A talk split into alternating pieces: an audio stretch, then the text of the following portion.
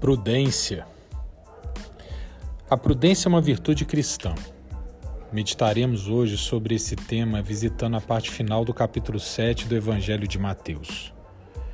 A partir do versículo 24, o próprio Cristo nos diz: Portanto, quem ouve estas minhas palavras e as pratica é como um homem prudente que construiu a sua casa sobre a rocha.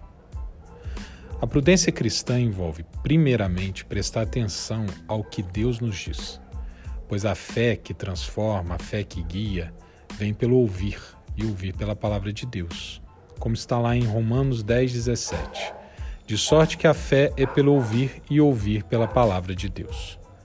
Conhecer as Escrituras é apreender a vontade revelada de Deus, que é radicalmente o mesmo que ouvir a Cristo. João capítulo 14, versículos 6 e 7. Respondeu Jesus: Eu sou o caminho, a verdade e a vida. Ninguém vem ao Pai a não ser por mim. Se vocês realmente me conhecessem, conheceriam também o meu Pai. Já agora vocês o conhecem e o têm visto. É fato. Olhar para Cristo é enxergar a Deus.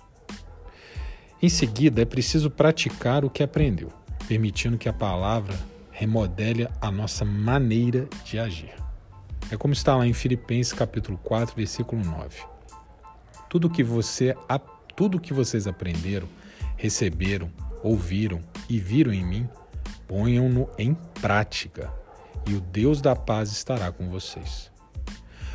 Ouvir atentando para tudo que a mensagem de Deus nos revela, ou seja, para a revelação que é Cristo, e praticar o que aprendeu a despeito das resistências que o mundo costuma interpor, essas são as duas bases da prudência cristã. Cristo assemelha tal pessoa, a prudente, com aquele que decidiu construir a sua casa sobre a rocha. Veja o que o rei nos ensina na continuidade do texto de Mateus. Caiu a chuva, transbordaram os rios, sopraram os ventos e deram contra aquela casa, e ela não caiu porque tinha seus alicerces na rocha. Mas quem ouve estas minhas palavras e não as pratica é como um insensato que construiu a sua casa sobre a areia.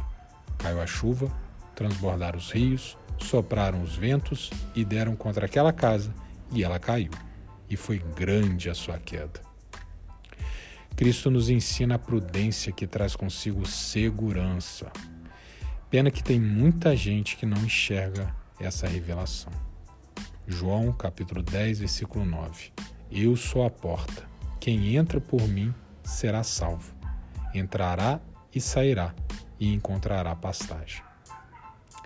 Renovemos nosso entendimento e sejamos pessoas melhores ao agir, nos maravilhando com as palavras de sabedoria legadas pelas Escrituras, exatamente como qualquer uma daquelas pessoas que se reuniam em multidões para ouvir pela primeira vez essas fabulosas lições.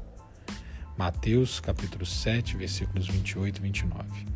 Quando Jesus acabou de dizer essas coisas, as multidões estavam maravilhadas com o seu ensino, porque ele as ensinava como quem tem autoridade e não como os mestres da lei.